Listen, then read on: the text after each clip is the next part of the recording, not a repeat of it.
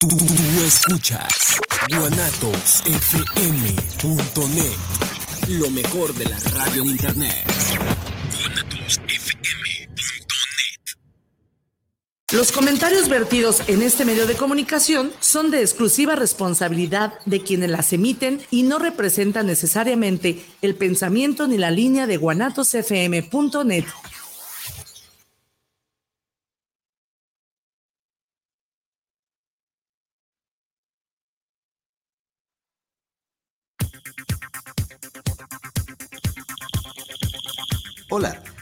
Bienvenidas y bienvenidos a un espacio que se hace pensando en todos aquellos y aquellas que gustamos de aprender, crecer y evolucionar un poco más cada día, así como de aportar algo positivo a nuestro círculo familiar, a nuestro país y, ¿por qué no?, a nuestro planeta.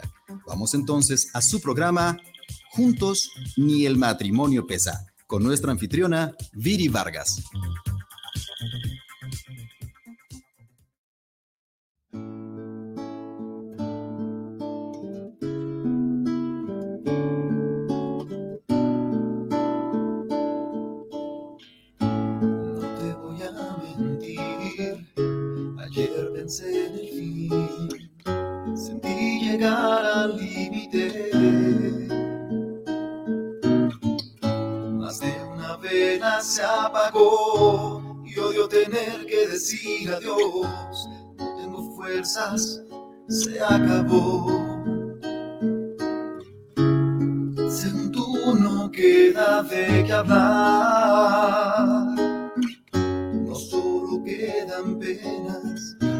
todos son problemas, hay que buscar respuestas. Yo te puedo ayudar y trata de empezar.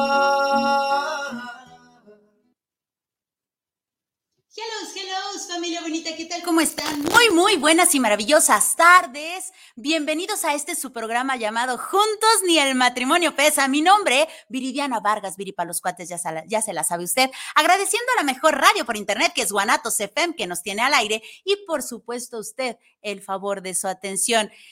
Qué maravilla estar aquí nuevamente con usted, familia bonita. De verdad, ¿qué tal su viernes? Cuénteme. ¿A gusto? ¿Rico? ¿Coquetón? ¿Lleno de metas cumplidas, de sueños realizados y proyectos por realizar? Esperemos que así sea. Repito, qué placer estar nuevamente aquí. Pues bueno, este programa lo ahora sí que se lo dedico a mi bellísimo padre que aún se encuentra hospitalizado.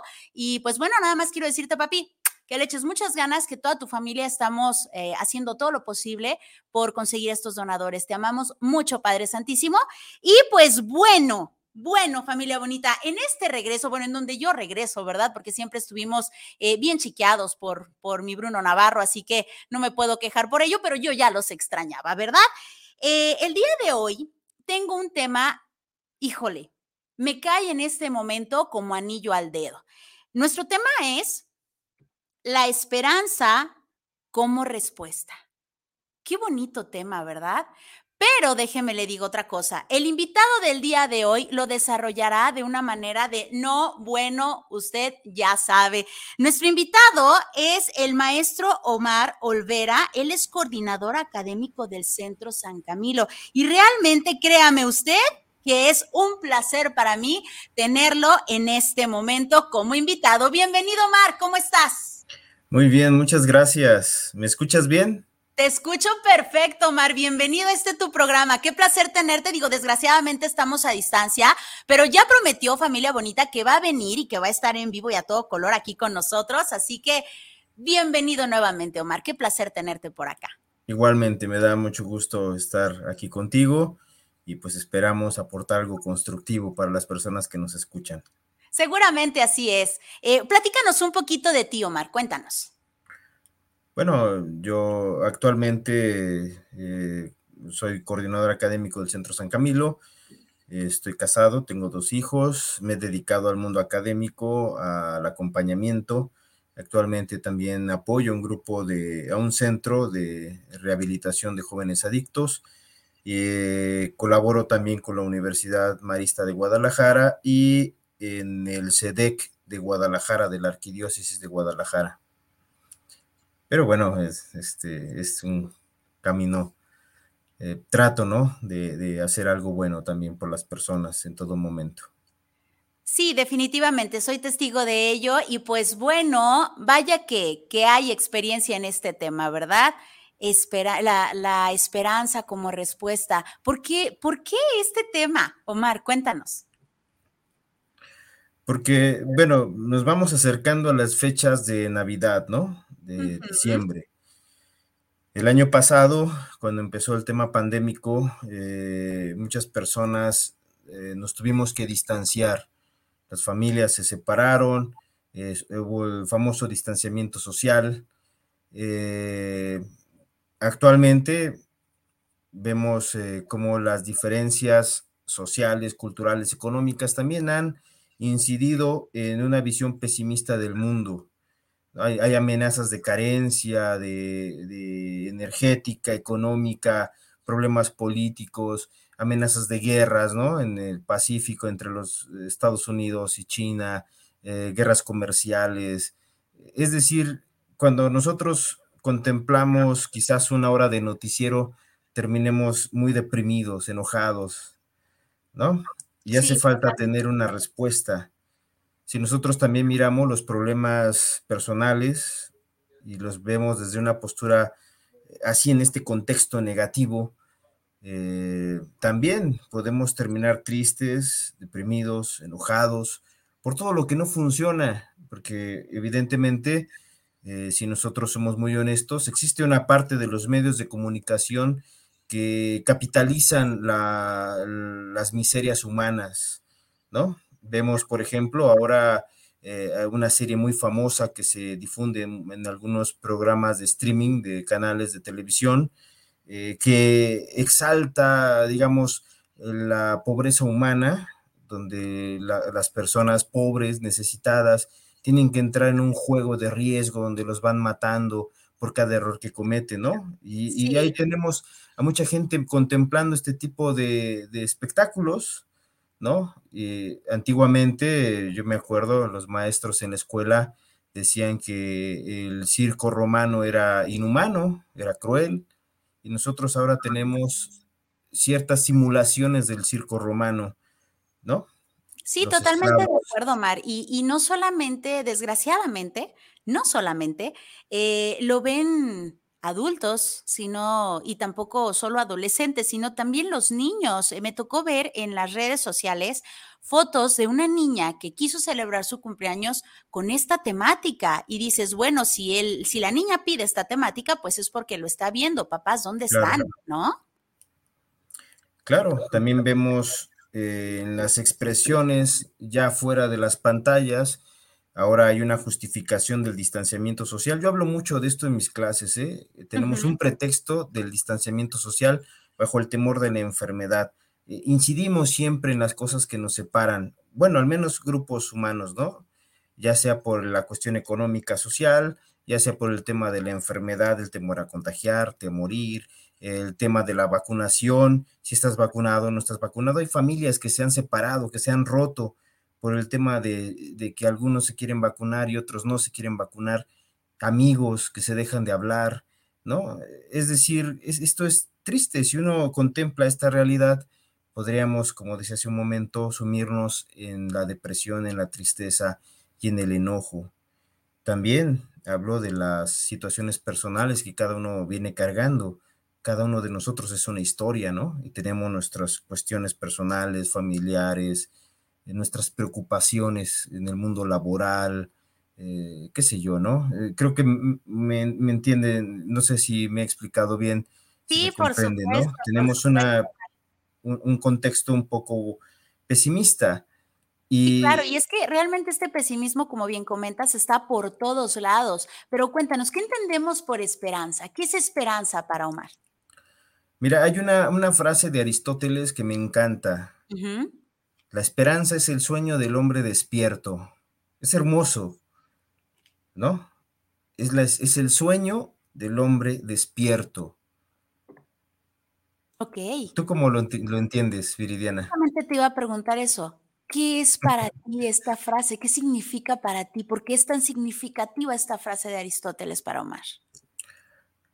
Mira, tenemos dos posturas eh, eh, polarizadas, ¿no? Está la esperanza como un acto pasivo, la esperanza como un acto de mediocridad de las personas que en una situación triste, difícil o problemática se sientan y están esperando que llegue algo de algún lugar y les salve, ¿no? Sí. Y tenemos la otra parte, la esperanza activa, en la que la persona que está en una situación complicada, difícil, se pone en acción, confía, pero también se pone manos a la obra, no se sienta estar esperando. Existe una parte de, de la realidad que construimos como seres humanos a través de nuestras decisiones, ¿no? El hombre despierto sueña, tiene un objetivo y se pone manos a, obra para, manos a la obra para construir eso que está soñando. Por eso la esperanza es el sueño del hombre despierto. Es un objetivo. totalmente de acuerdo. Y vaya, bueno, tú eres de, de, de, la parte de los que, de los que pueden soñar, pero que además hacen para realizar, ¿no? De igual manera me considero yo de esta parte. Y además, fíjate que la esperanza, bueno, muchas personas pensamos en el futuro. ¿no? Pensamos y pensamos y pensamos y realmente no podemos eh, llegar a ese futuro, sino vivir todos los días un paso a la vez, nuestro presente, nuestro presente. Pero la esperanza sí te puede dar como un poquito de ese futuro venidero, en donde obviamente en tu presente tú estás laborando por ese futuro, por ese futuro que, que vaya, va a ser para ti eh, de bienestar, de felicidad, bla, bla, bla, y tienes esta esperanza por hacerlo. Entonces es como si trajeras un poquito de ese futuro venidero. ¿Qué opinas claro, de eso? porque lo estás, lo estás imaginando, lo estás soñando. Por uh -huh. eso me encanta esa frase de Aristóteles. Lo estás soñando, pero estás activo, construyendo eso que sueñas. También para Blanche, Ernest Blanche, uh -huh. otro filósofo, él dice que la esperanza es la oportunidad de trascender, de ir más allá del presente. Está muy, muy de acuerdo con lo que dice Aristóteles, ¿no? Sí. El sueño del hombre despierto. Incluso si no hubiera trascendencia, dice Blanche, incluso si no hubiera trascendencia, es un espacio de utopía, de sueños por realizar, uh -huh. de, de algo mejor, a lo que aspiramos cada persona, cada ser humano, aspiramos a un mundo mejor, pero es una invitación a no estar pasivos, sino a poner manos a la obra. Cada uno de nosotros es responsable de la historia que está aconteciendo en este momento en el mundo. Somos ciudadanos del mundo. Esperamos que el mundo cambie. ¿De dónde ¿Cómo puede cambiar? esta esperanza, Omar? ¿De ¿Cómo? dónde sacamos, con este contexto que, que nos, que vaya, con el que iniciamos, que en donde, bueno, vemos pesimismo por todos lados, ¿cómo hacemos nosotros como seres humanos? ¿De dónde sacamos esta esperanza? Mira, hay un, un autor que me encanta, es un autor francés, eh, que tuvo una experiencia de vida muy, muy dolorosa. Eh, se llama Tim Gerard. Uh -huh. Francés. Fue alguien que en su infancia sufrió maltrato por su padre y su madre, ¿no? Su madre lo encadenaba en un, a un árbol en el bosque desnudo, nevando. El padre lo golpeaba, lo, le llegó a fracturar las dos piernas, la nariz. Fue abandonado en un orfanato donde fue obviamente maltratado. Uh -huh. Fue alguien que fue violado por un, en las calles de París y sin embargo, e, escribe un, un, libro que se llama Más fuerte que el odio. Y es un padre de familia, se dedica a cuidar a los niños abandonados. E, esta figura de este autor, uh -huh. donde, digamos, eh, podemos encontrarnos, eh, ahora que acompaño a jóvenes adictos en la terapia, ¿no? Drogadictos, como respuesta a una situación de vida difícil. Uh -huh. Podemos encontrarnos a gente violenta porque ha sufrido violencia. Sí, claro. Podemos encontrarnos a otro violador porque fue violado. Uh -huh. Podemos encontrarnos quizás a alguien que se pudo haber suicidado ante toda esta tragedia que le rodeaba en su infancia. Y sin embargo, se transformó en una persona de bien, que hace el bien. Uh -huh. ¿Qué significa la esperanza para esta persona? ¿Qué podría significar la persona para cada uno de nosotros en las situaciones difíciles? Si te das cuenta, también uniéndolo a las frases que comentaba al principio, nos sitúa en una, eh, en una posición de responsabilidad, de libertad. Finalmente, más allá de las circunstancias, el hombre puede decidir cómo vivir su vida. Puedes replicar las tragedias que has vivido, puedes construir utopías.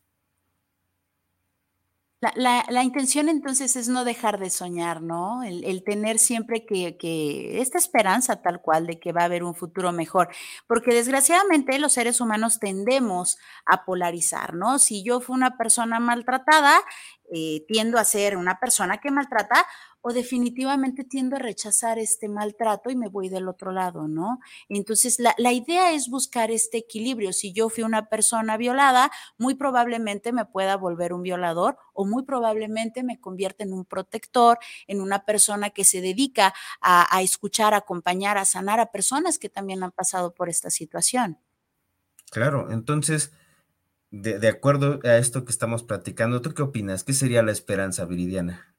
Sí, lo que te comentaba hace un momento es, es, este, es este pedacito de futuro que soñamos, eh, que todavía no es palpable, pero que ya existe, ya existe en tu cabeza, ¿no? Que ya existe en tus proyectos, que ya, ya existe en, en, tus metas, que ya existe simplemente en tus sueños. Y obviamente por ahí decía, creo que, eh, no recuerdo, creo que Walt Disney, que si lo puedes eh, imaginar, lo puedes crear. ¿No? Entonces, si nosotros ya tenemos como esta esperanza de sí, un futuro mejor, pues primero habría que definir qué significa mejor para mí, porque esta esperanza es, es mía. La puedo contagiar y puedo ayudar a las demás personas a que tengamos esperanza, pero cada uno va, va a tenerlo de manera individual, ¿no? Mira, hay, hay algo que es muy importante en esto que tú comentas. Uh -huh. Nos enseñan en la cultura contemporánea a pensar en una vida mejor, pero en el formato individual. Uh -huh. Todos actuamos lo que es bueno para cada uno en forma individual. Uh -huh. Pero si cambiáramos un poquito ese esquema y lo ampliáramos, okay. dejáramos de pensar en el sí mismo, en el yo, para pensar en el nosotros, uh -huh. y empezáramos a soñar en una vida mejor para todos, un mundo mejor, no solamente para mí como individuo, un mundo mejor para todos como sociedad, como humanidad. Estoy seguro que podríamos formularnos una utopía de un mundo mejor, un sueño. Este mundo se puede vivir bien.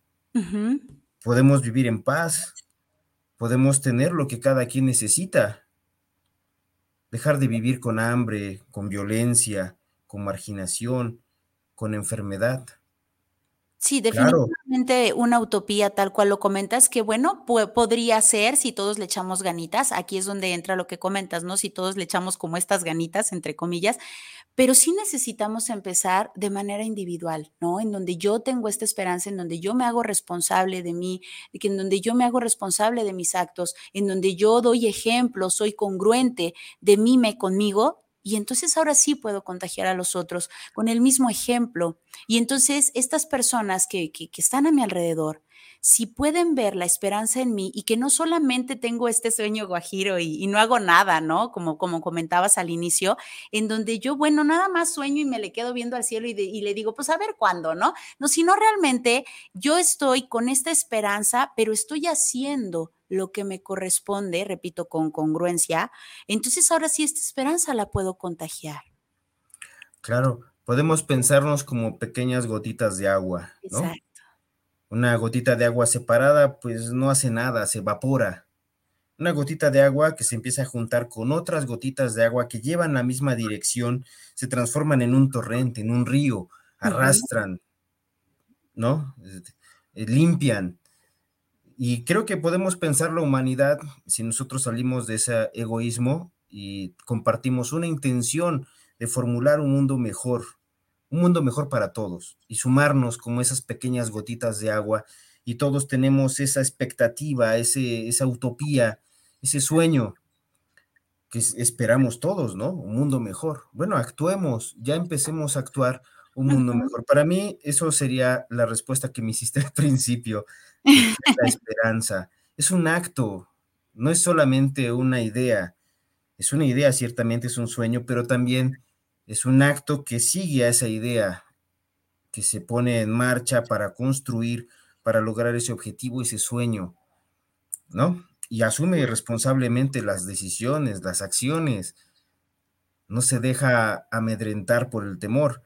Yo me imagino, por ejemplo, a Víctor Frank en los campos de concentración, donde parece que no existe esperanza alguna. Están encerrados, vigilados por guardias armados, con vallas electrificadas, eh, los mataban sistemáticamente, los torturaban, los dejaban sin comer. Sin embargo, hubo personas que lograron sobrevivir, que lograron transformar su propia vida, como Víctor Frank, ¿no? Nos ofrece ese libro, El hombre en búsqueda de sentido. Sí, buenísimo el libro. ¿No? La, construcción del sentido de la vida es una tarea que no termina. Víctor Frank eh, se da cuenta de eso. No existe el sentido. La tarea es hacer el sentido, es formular un sentido a algo que aparentemente no lo tiene, pero es decisión personal de cada uno. Podemos sobrevivir. Afuera puede haber un mugrero, ¿no? Afuera puede haber un mugrero completo, como, como en este caso en del libro de Víctor, en donde de verdad es un, puede haber mucha asquerosidad y mugrero y cochinero y bla, bla, bla, pero tú decides qué hay dentro de ti. Tú decides a qué le pones atención. Tú decides reconstruir, eh, estar dentro de ti y empezar a hacer la, la parte limpia, la parte saludable, la parte en donde tú dices, en donde tú decides, como bien decías hace rato, en donde tú decides, aquí no entra el mugrero, a lo mejor allá fuera sí, pero yo decido que aquí no entra el mugrero, ¿no? Claro, en el espacio íntimo personal, ¿no? El corazón, en la mente, en el espíritu de cada uno de nosotros, podemos decidir que ese mugrero no entre en nosotros. Es más, todavía más allá, podemos decidir tomar la escoba, el trapeador y limpiar ese mugrero.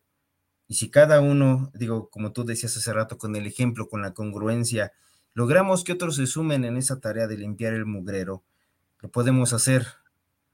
Podemos hacer ese mundo mejor. Hay otros autores clásicos, ¿no? Como Khalil Gibran, nos hablan de la, la, tormenta, ¿no? Está la tormenta, está lloviendo, vientos huracanados, está oscuro porque no hay sol. Sin embargo, sabemos que después de esa tormenta, por muy cruda que sea, saldrá el sol. Sabemos que después de una noche... después de la tormenta llega la calma, ¿no? Claro, y a veces sale el arco iris también, ¿no? Como un regalo, como un símbolo de esa esperanza.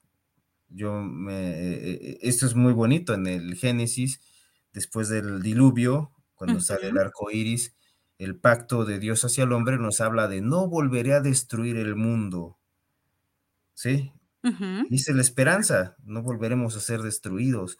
Pero este mundo que, en el que habitamos, que es responsabilidad humana, sí. ¿no? ¿Qué es lo que hemos permitido que se haga con él?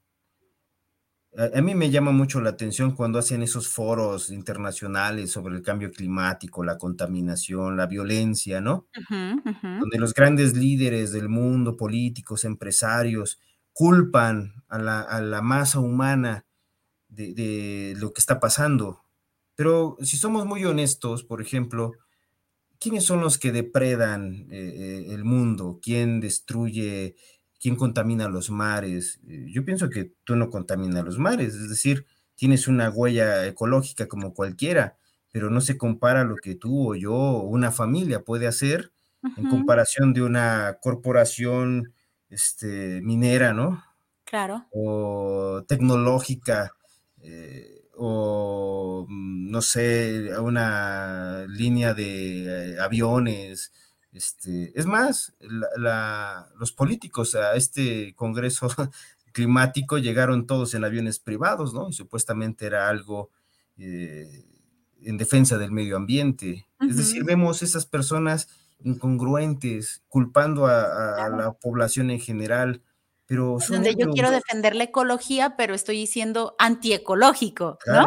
no hay congruencia como tú dices, ¿no? Pero yo puedo ver a personas preocupadas por sus bosques, actuando la defensa de sus bosques, de su agua, de sus tierras, ¿no? Y que muchas veces eh, son aplastados por los intereses económicos de esas megacorporaciones que luego se presentan en un foro climático para defender el clima. son hipócritas, es decir, pero hace falta que las gotitas de agua nos unamos y podamos revertir esa corriente, ¿no? Limpiar este cochinero.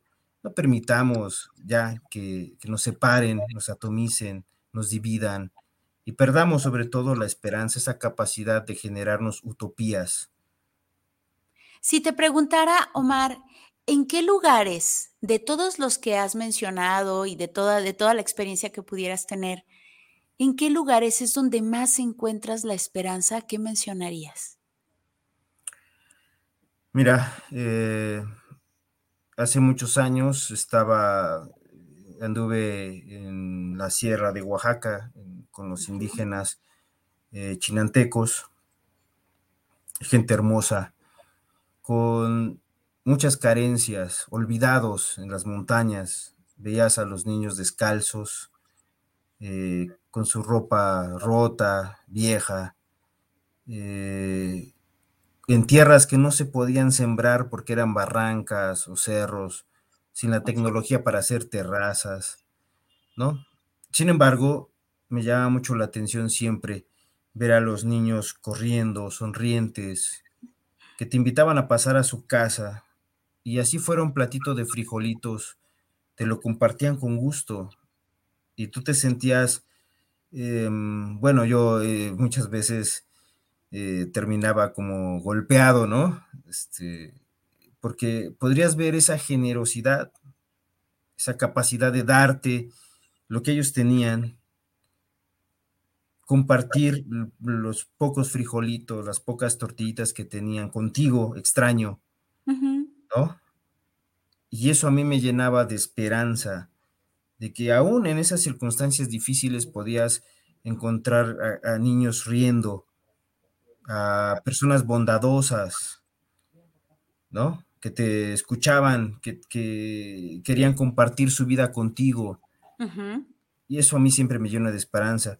Los chavos de la calle también, eh, hace también años estuve con los chavos de la calle.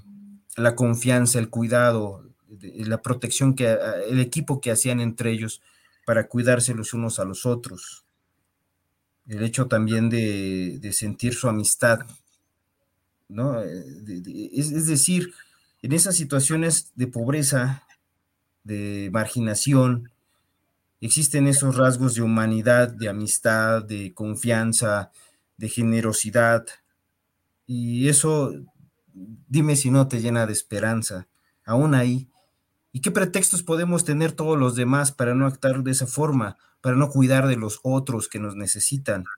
Sí, claro, y va, y va desde, desde un animalito, ¿no? De repente podemos ver en las redes sociales eh, cómo una persona puede salvar a un animal en peligro, cómo, cómo se pueden poner de acuerdo sin conocerse un grupo de personas para salvar a una persona que se encuentra en una inundación, por ejemplo. Ahí es donde dices, sí, sí puedo tener esperanza todavía en el mundo, ¿no? Eh, ¿Tú consideras que la espiritualidad o la religión va muy ligada a esto de la esperanza? Claro, pero no es un condicionamiento para que haya o no esperanza. La esperanza puede nacer como propio de la naturaleza humana, como algo natural en el ser humano, en esa como si ya lo trajéramos ya integrado. Claro, porque tenemos la capacidad de pensar en, proyectos, ¿no? Eh, inventar cosas, de, pensar en que buscar técnicas, tecnologías que ayuden a mejorar el mundo. Tenemos esa capacidad más allá de la religión, pero obviamente el aspecto espiritual religioso nos otorga pues salidas, salidas eh, eh, en la confianza de un más allá, en la confianza de que hay un ser poderoso que también nos ayuda, nos alienta, nos cuida, eh, que podemos confiar en, eso misterioso que desconocemos también, nos provee de esperanza de que existe un más allá mejor que el que podemos vivir en este mundo. ¿No? Pero. Un ser, un ser, grandote que te puede proteger, un, un, como un papá protector que te puede proteger y que, bueno, a final de cuentas, eh, una frase muy trillada, pero que cuando de veras la dices de corazón y con conciencia, cuando dices, que sea lo que Dios quiera. Yo sé que Dios eh, sabe por qué hace las cosas. Eh, yo sé que todo va a estar bien, pase lo que pase, porque Dios sabe por qué lo hizo. Dios ya vio al final de la película, Él ya sabe por qué me está pasando esto. Cuando la gente lo dice así como por ahí se va, pues a lo mejor es un ya no quiero hablar de eso, ya no, ahí muere. Pero cuando realmente lo dices con esta conciencia y dices, bueno, sí, me, me, genera una esperanza porque sí tengo fe en, porque tengo la confianza en y porque a lo mejor yo no he visto cosas que ya se vio y pues bueno, es mi ser supremo, ¿no? Entonces, podríamos decir que sí ayuda, aunque como comentas, no es como, no es como un requisito como tal. Bueno, lo que pasa es que yo veo un peligro en, eh, en mirar de forma dogmática o okay. Eh, fundamentalista la cuestión religiosa, uh -huh. que nos puede generar esa actitud pasiva, esperando que otro nos haga la tarea. Sí. Y... Que hay la diferencia de espiritualidad y religión, ¿no? Pueden ir de claro. la mano, más no precisamente son lo mismo. No, no son lo mismo. Puede... Uh -huh ir de la mano, trabajar juntas, los dos conceptos, uh -huh. las dos ideas, pero no son lo mismo. Y el sí. ser humano tiene esa capacidad de trascender incluso las ideas religiosas, muchas veces limitantes, ¿no? Sí. Y tenemos que ser muy honestos. Por ejemplo, eh, sin, yo respeto mucho todas las religiones, pero tenemos que también ser claros de que existen los fundamentalismos religiosos uh -huh. que hacen que las personas buenas, sumidas en una creencia radical, actúen de una forma eh, violenta, eh, agresiva, destruyendo la vida de los otros, ¿no? Sí, sí, sí, y, y además en noticias. poder, ¿no? Claro, y motivados por ideas religiosas. Sí, claro. Pero también puedo ver a una persona frágil eh, enseñándole al mundo cómo a, independizar una nación completa sin violencia, ¿no? Vemos a Mahatma Gandhi, esa espiritualidad profunda que le ayuda, que le da motivación para liberar a su pueblo. Y que lo hace precisamente con esta esperanza, ¿no? Yo claro. puedo, yo tengo esta esperanza y voy a, voy a contagiarla. Uh -huh. Y lo actúa a su modo. Exacto. Lo actúa. Exacto. No Hace algo para ahí. que eso suceda. Claro. Y bueno, okay. también está otro aspecto que es importante mencionarlo, una de las fuentes de, que apaga la esperanza muchas veces es el tema de la enfermedad y la muerte. En este mundo que hemos nosotros creado, en este formato eh, irreal, en el que no queremos padecer ningún tipo de necesidad, de dolencia, que son propios de la naturaleza humana, ¿no? Por ejemplo, todos, cada uno de nosotros como seres biológicos, como seres vivos, toda una plantita, un animalito, tenemos un ciclo vital. Claro. Somos vulnerables. Sí, no seremos enfermar. eternos, ¿no? Claro. Podemos morir. Y esto a veces cuando se mira de una forma pesimista, sin esperanza, pues nos hace vivir con miedo, a la enfermedad, miedo a la muerte, porque no esperamos nada más allá, ¿me entiendes? Pero cuando lo miramos con esperanza, cuando asumimos la realidad de nuestra condición humana, también podemos esperar en que hay algo más, que hay una realidad distinta, pero no, no, no sumirnos en, en el pesimismo, en la tristeza o la desesperación, porque forma parte de nuestra naturaleza pero ¿cómo le hacemos, Omar? ¿Cómo le hacemos cuando todo indica que, que, va para abajo? ¿Qué necesitamos tener? ¿Cómo le hacemos para tener esta esperanza cuando todo indica o cuando la mayor eh, parte de, de, nuestro entorno, de todo indica que está del nabo el asunto, ¿no? Que ya te pasó esto, que ya te pasó el otro y que luego te platican y que luego la televisión y tal cual lo mencionaste al inicio. ¿Cómo le hago para tener esta esperanza todavía?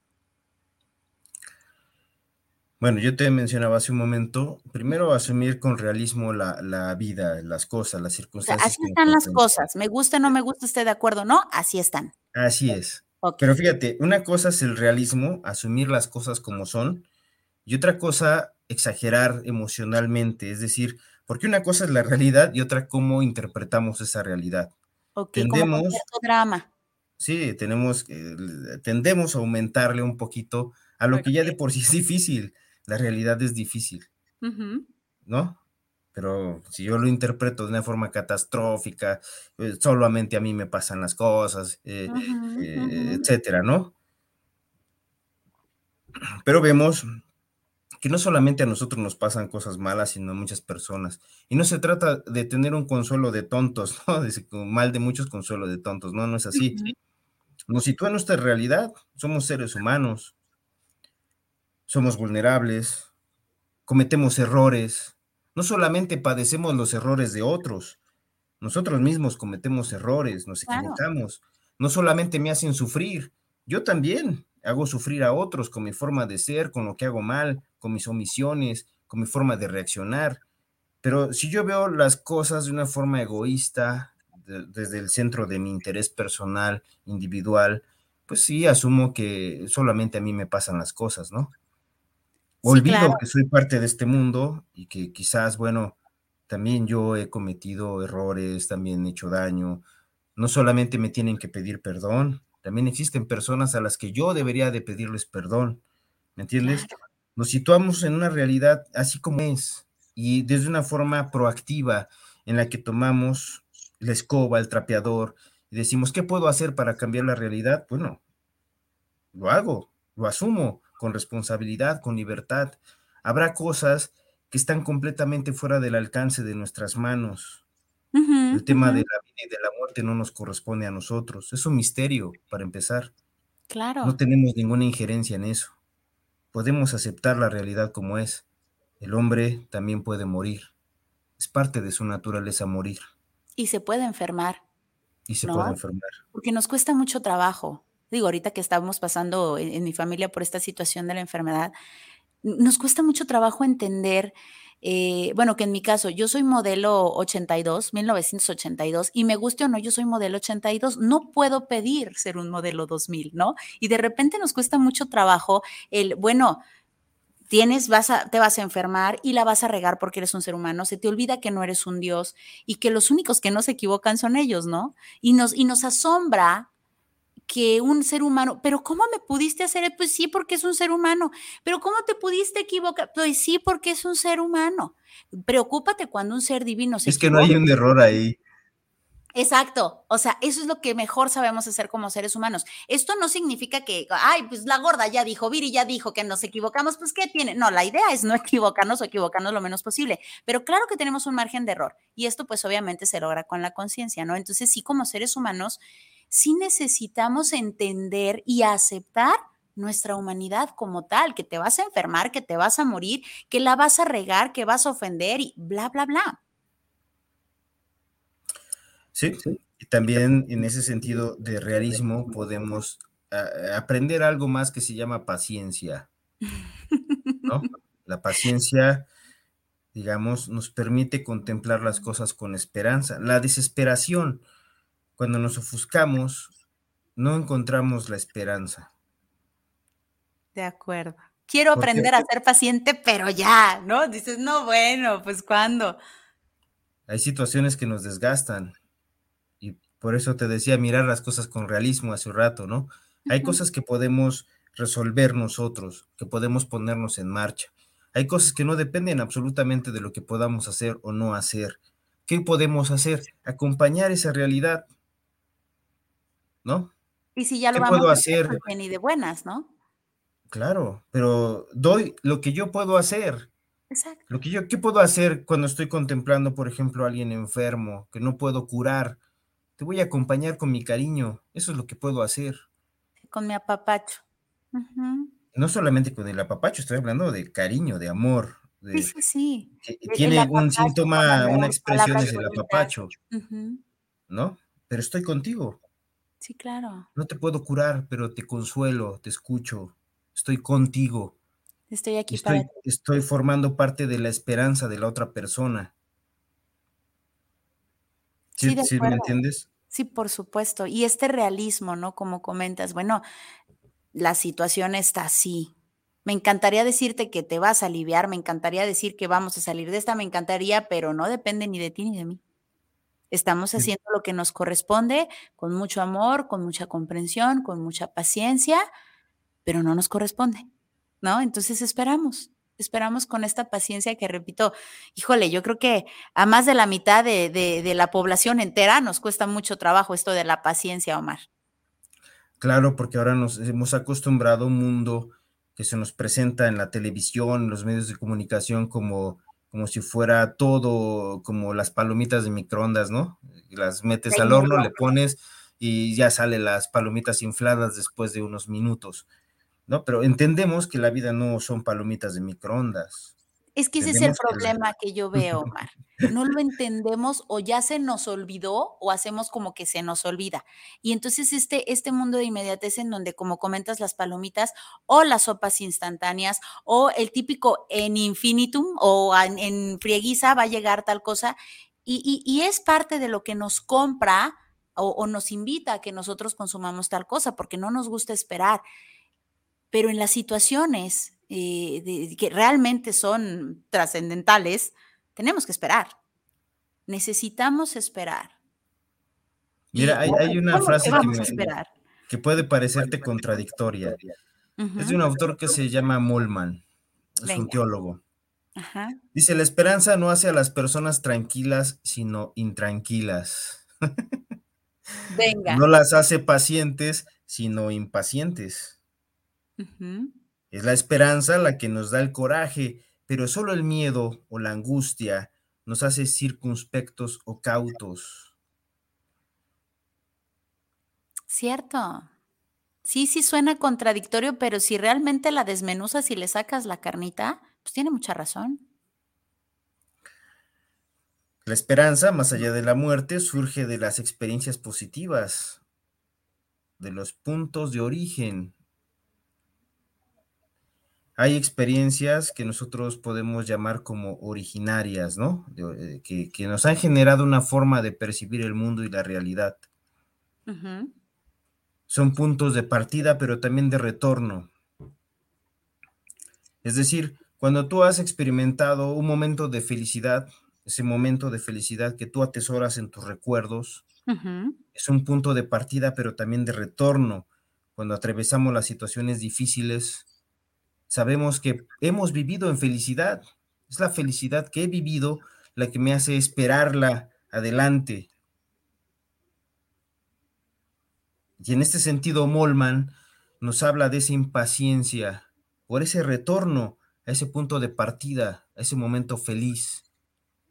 Pero si te das cuenta, no te está diciendo, no, no dice Molman que lo esperemos de una forma pasiva, sino impaciente. Pero no, es, una contradicción respecto a lo que decíamos hace rato. Claro. ¿Por qué? Porque el, uso de la expresión impaciencia tiene que ver con esa capacidad de actividad humana, es decir, como decía también al principio, tomas las herramientas, tomas tus zapatitos, te fajas el pantalón y empiezas a caminar hacia esa realidad ¿no? Así esa felicidad que esperas. También es una tarea que no se te va a dar. Es decir, tu parte de construirla es la que debes de empezar a hacer, asumiendo la realidad como es. ¿No? Sí, claro, claro, por supuesto. Es donde te, te, invita a mover las carnes, ¿no? En donde te dice, pues muévete, mi chula, porque necesitas moverte, ¿no? Vamos con saluditos, Omar. Tenemos a Roger, eh, no se pierda usted terminando este maravilloso programa, a los jóvenes, ¿qué opinan los jóvenes con Ángel, Roger y Dorian? Roger nos comenta, hola mamá, hola invitado, se llama Omar, Roger.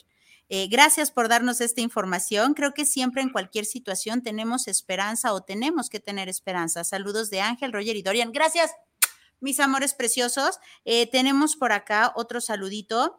Joel Rivas, saludos para el programa de Juntos ni al matrimonio pesa. Saludos, escuchamos el programa en Zapopan y saludos al maestro Omar de parte de Joel Rivas. Saluditos también. Tenemos a Jorge Alberto Berumen. Saludos para el programa desde la Ciudad de México. Saludos a Juntos ni el Matrimonio Pesa. Muchísimas gracias, Jorge. Besotes a la preciosísima y hermosísima Ciudad de México. Y también tenemos por acá a Bruno Navarro, no se pierda usted todos los sábados el tornillo filosófico de 3 a 5 de la tarde. Eh, eh, nos dice, en palabras de Nietzsche, La esperanza es el mayor de todos los males. Sin duda, una afirmación lapidaria si la tomamos literal. Sin embargo, viéndolo desde un diferente punto de vista, la esperanza comienza a ser un lastre cuando la acompañamos de pasividad. La esperanza no es esperar. La esperanza debe ser una motivación para cumplir objetivos, pero eso no nos garantiza que las cosas se darán como lo queremos. Amor Fati. Al fin de cuentas, eh, es amor, Fati. Te amo, baby. Yo también, amor. Saludos al invitado. Muchísimas gracias, baby. Y pues usted no se lo pierda. ¿Algún saludito, Mar, que tú tengas por allá? Pues saludos a todas las personas que nos escuchan, que espero estén muy atentas de lo que estamos hablando, que no hayan fallecido todavía. Sí, claro, que, que tengamos esta esperanza viva, ¿no? Porque vaya que la necesitamos. Mira, eso que comentaban de Nietzsche, a Nietzsche hay que comprenderlo en su contexto, ¿no? Él está criticando una postura eh, de una teología que llamamos ahora negativa. Estamos hablando del mundo de la época victoriana, de esa moralidad rígida, castrante, ¿no? Obviamente, en esa época, la connotación, la palabra esperanza, tenía ese sesgo de pasividad, de conformismo. Naciste pobre, pues eh, te vas a quedar pobre porque Dios quiso que nacieras pobre. y respeta la decisión de Dios. Esa es la crítica que hace Nietzsche a ese, ese tipo de teología negativa, castrante, ¿no? Que evita que el hombre se emancipe. Obviamente estamos hablando de una época de revoluciones en las que los regímenes totalitarios temían los levantamientos, las revoluciones, y por eso formulaban este tipo de moralidad eh, rígida, dura, motivada o fundamentada en teologías negativas que inciden en la culpabilidad del hombre. El hombre merece sufrir porque ha pecado, el pecado original, ¿no? Eh, viene toda esta teología negativa. Y Nietzsche eh, critica esta postura de esa forma. Por eso Nietzsche no les caía muy bien en aquella época. Pero ahorita sería amado, ¿sabes? Sí, definitivamente. A mí me cae muy bien, es un vitalista. Sí, y, es ahí donde comentabas hace rato lo, de los dogmas, ¿no? En donde así, así es, así, y ya ni, ni preguntes, mano, así es, tan, tan. Mira, hay otra frase que me encanta haciendo este tema, eh, eh, eh, extendiendo lo que nos comentó nuestra compañera que cita Nietzsche. El que ama muere muchas muertes y vive muchas resurrecciones, porque siempre hay experiencia del amor. El que ama muere muchas veces. El que ama muere con el que ama. Tiene el dolor de perder al que ama.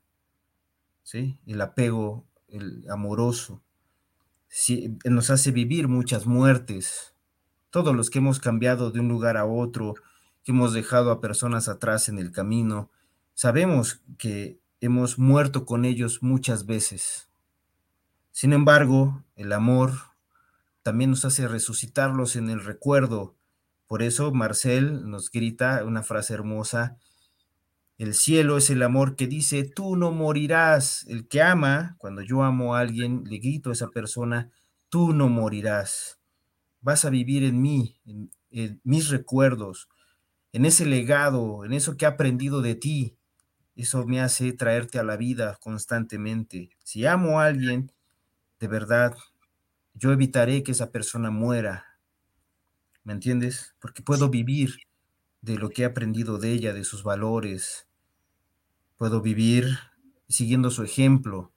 Puedo vivir tratando de construir la utopía que esa persona soñó también, a la cual aspiro también. Sí, totalmente de acuerdo. Y de, de nosotros depende, ¿no? Que precisamente esto no muera. Está precioso esto que acabas de comentar. Tenemos otros dos saluditos. Manuel Rojas, saludos a Juntos ni el Matrimonio Pesa desde Ciudad Guzmán. Saludos al invitado virtual. Saludos, muchísimas gracias, Manuel. Besotes a la preciosísima Ciudad Guzmán. Y también tenemos a Manuel Vélez. Eh, saludos para el programa desde Tlaquepaque para Viri y su invitado. Muchísimas gracias, Manuel. Besotes también al precioso Tlaquepaque. Y también tenemos un saludito aquí especial Lili Gaitán me comenta que cómo está mi papá, pues muchas gracias, este, ahí va, ahí va. Lili, muchas gracias y que ya me extrañaban. Hombre, muchas gracias. Saludos al invitado. Hombre, muchas gracias, Lili, me vas a me vas a sonrojar. muchas gracias. Besotes y Pues se nos está acabando el tiempo, Omar. Cuéntame con qué te quedas tú y con qué quieres que se quede el público. Em, yo quiero invitarlos a todos a que estas fiestas de Navidad que se acercan, tengo, mi hija es fan de la Navidad, ¿eh? ya este, nos, ha obligado casi a poner el árbol. Ahora que fuimos hace rato a una plaza, este, ya están los adornos de Navidad y eso. Eh, ya, quiero poner el árbol, quiero poner el árbol. Bueno, eh, ella mira estas fechas con esperanza, ¿no? Con esa esperanza infantil llena de sueños. Pero pienso que no es algo que le competa solamente a los niños vivir con sueños. Quiero invitarlos a todas las personas que nos están escuchando a que se monten estos sueños, súbanse a sus sueños, háganos realidad, esfuércense. Hay cosas que nos parecen imposibles, pero si somos capaces de imaginarlas, también somos capaces de construirlas. Si somos responsables, constantes, si somos capaces de amar nuestro mundo, a las personas que están con nosotros y nos acompañan, no tendremos límites y podremos realizar la esperanza, la esperanza de que este mundo puede ser mejor, cambiar. Si cambiamos cada uno de nosotros, dejemos atrás lo que nos atora, lo que nos intoxica. Venimos cargando a veces emociones negativas, pesimistas. Sacudámonos esto, eh, pongámonos en movimiento, hagamos que el mundo sea mejor si cada uno de nosotros toma su responsabilidad, lo que compete a su vida individual, familiar, haz que tu familia viva bien, lo podemos lograr. Yo se los comento, eh, me da mucha tristeza cuando estoy con los jóvenes adictos, porque son personas inteligentes, eh, son buenas personas, están atoradas eh, muchas veces en situaciones de dolor, de sufrimiento, con ideas pesimistas, y lo único que pueden encontrar es tratar de fugarse del mundo a través de sus adicciones. Podemos verlos y criticarlos, ¿no? Pero existe la televisión, la televisión, las pantallas, una forma de fugarse, y conducen igualmente a comportamientos adictivos, igual que las sustancias duras. Nos desconectan entre nosotros, ya no dirigimos la palabra directa de persona a persona, Ahora tenemos miedo, ¿no? De, de, acercarnos a otra persona porque nos puede contagiar. Hemos dejado los abrazos, se han abolido. Podemos retomarlos, ¿no? Es decir, yo prefiero, perdónenme si les parezco imprudente, yo prefiero dar un abrazo, ¿sí? Y si, y si por ello muero, vale la pena morir amando a las personas que tú quieres, no solamente de lejitos, comprometiéndote con ellas, arriesgando la vida por ellas. Eso sí vale la pena. Y yo les aseguro que no moriremos, viviremos en el recuerdo, dejaremos un buen legado. O podemos vivir arratonados, escondidos en un hoyo, sin salir, sin asomar las narices, viendo los foquitos de lejos, ¿no? Y vivir mal, vivir mal es igual a estar muerto. Podemos arriesgarnos a vivir bien. Les aseguro que nadie se arrepentirá nunca de vivir bien, de vivir en libertad, saquemos, salgámonos del campo de concentración mental en el que nos han metido y actuemos el amor, actuemos la esperanza, las utopías. Y eso es lo que yo deseo para todos ustedes. Hombre, qué hermoso, qué hermoso, Omar. Muchas gracias por compartirnos esto. ¿Qué edad tiene tu pequeña? Nueve años. Nueve años, preciosa. Besotes, abrazotes para ti, para tu mami. Qué bonito, qué maravilla. Tenemos un saludito por acá. Socorro Rodríguez, mi bellísima madre. Eh, nos dice saludos a Juntos ni el matrimonio pesa y a tu invitado y a ti, Viri, que a pesar de lo que estás pasando, estás ahí. Que Dios te bendiga siempre. Besos y bendiciones. Gracias, queridísima madre. Besos a los dos que seguramente están ahorita juntitos, mi mami y mi papi. Y qué maravilla, qué maravilla que estés escuchando este programa porque creo que va muy ad hoc para la situación que estamos pasando como familia y totalmente de acuerdo, pero así totalmente de acuerdo con la conclusión de Omar. Omar, muchísimas gracias por estar aquí con nosotros. Es la primera vez que estás en este programa, pero espero que no sea la última. Este programa es tu programa. Gracias, gracias por compartirnos todo este conocimiento que tienes de la manera en la que lo has hecho. Qué placer tenerte por acá. Muchas gracias, Omar. Gracias a ti y tú también, verte en esta situación que estás viviendo, tu, tu familia, a mí me llenas de esperanza porque sé que eres una persona fuerte, porque eres una persona que ama mucho y, y bueno, todo va a estar bien. Que así sea. Muchas gracias, Omar. Y pues bueno, familia bonita, le agradezco a usted el favor de su atención, agradeciendo a la mejor radio por internet que es Guanatos FM que nos tuvo al aire. Y pues bueno, no me queda más que dar, eh, eh, desearle éxito rotundo, salud absoluta, abundancia infinita y amor verdadero. Cuando pueda, tenga descanso placentero. Y acuérdese que no está solo. Allá de aquel lado se encuentra Omar. De este lado se encuentra Isra. También de aquel lado están ustedes y de este lado estoy yo, Viridiana Vargas, Viripa los cuates, y estamos juntos en esto porque juntos ni el matrimonio pesa. Besitos, bendiciones. Bye, bye. Adiós. Bye, gracias Omar, gracias a todos. Adiós Viridiana, gracias. volvamos a empezar.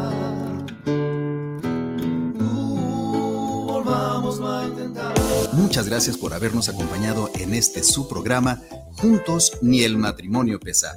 Deseamos que todos nos hayamos llevado algo positivo. Hasta la próxima semana.